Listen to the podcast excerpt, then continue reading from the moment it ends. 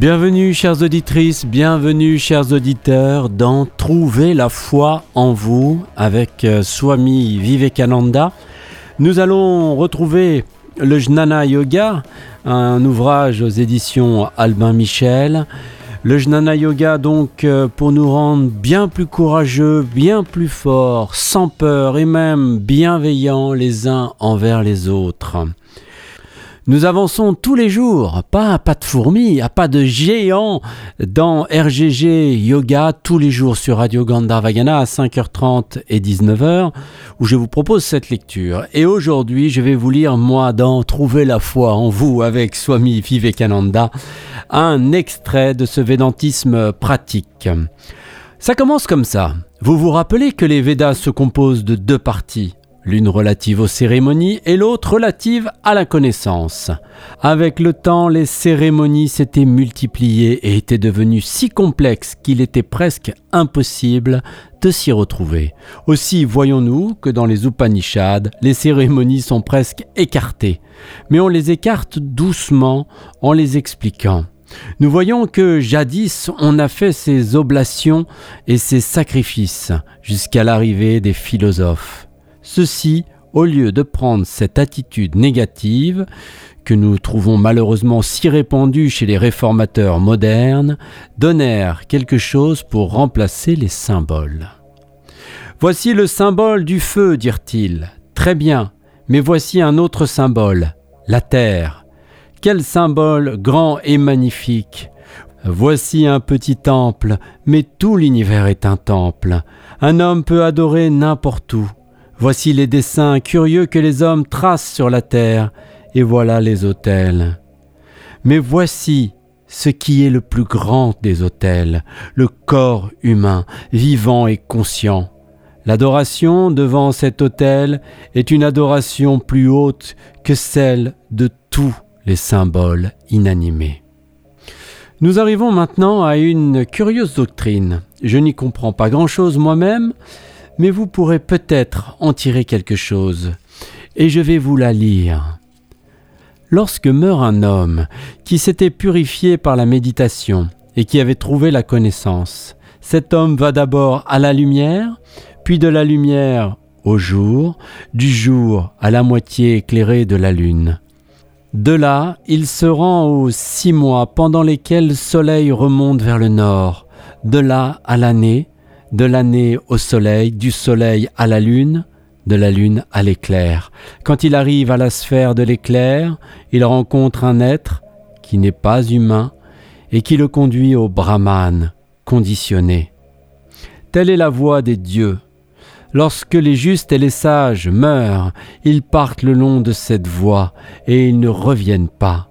Quant à ce que signifient ces mois et cette année et toutes ces choses, personne ne le comprend clairement.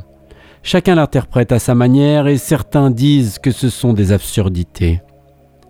Personne ne sait ce que signifie ce passage au monde de la lune et du soleil, ni ce que signifie cet être qui vient aider l'âme lorsqu'elle est arrivée dans la sphère de l'éclair. Les hindous ont l'idée que sur la lune existe la vie, et nous verrons comment c'est de là qu'est venue la vie.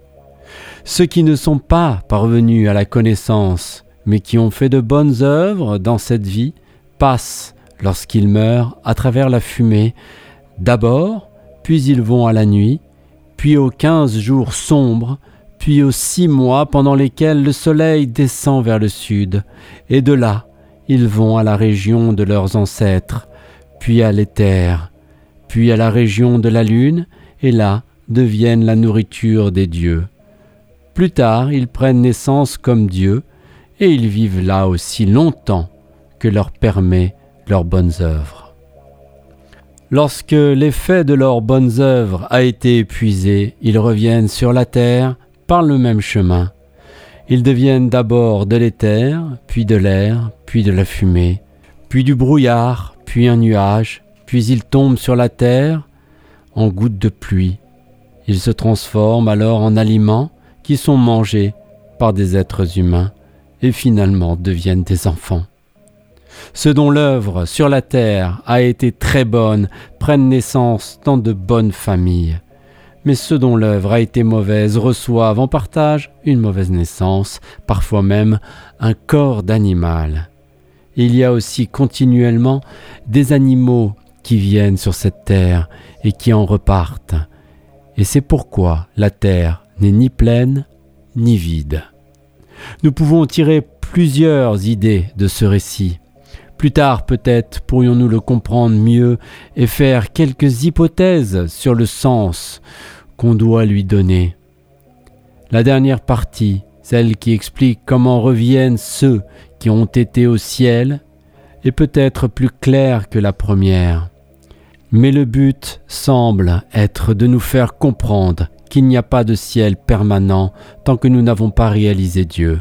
Or, il y a des gens qui, sans avoir réalisé Dieu, ont fait dans ce monde de bonnes œuvres avec le désir d'en recueillir la récompense. Lorsque les gens meurent, ils traversent telle et telle région jusqu'à ce qu'ils arrivent au ciel.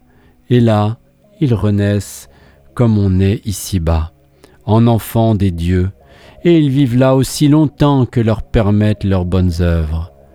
C'est de là que vient cette idée fondamentale du Vedanta, que tout ce qui a un nom et une forme est transitoire. Cette terre-ci est transitoire, puisqu'elle a un nom et une forme. Les cieux aussi doivent être transitoires, puisqu'on y trouve encore le nom et la forme.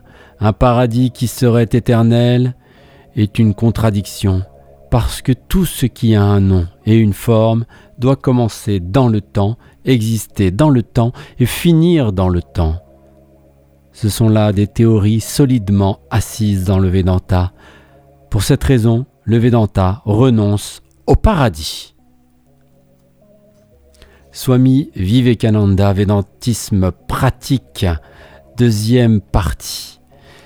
Pour nous rendre plus forts, plus courageux, sans peur et bienveillants les uns envers les autres, on se retrouve dans 15 jours pour trouver la foi en nous avec Swami Vivekananda. Faut dire que là, on a fait un bond en avant. et que, eh bien, on va réfléchir à tout ça. Hein. Chers auditrices, chers auditeurs, donc on se retrouve dans 15 jours. C'est Françoise que vous retrouverez la semaine prochaine pour euh, l'évangile de Sri Sarada Devi. À bientôt.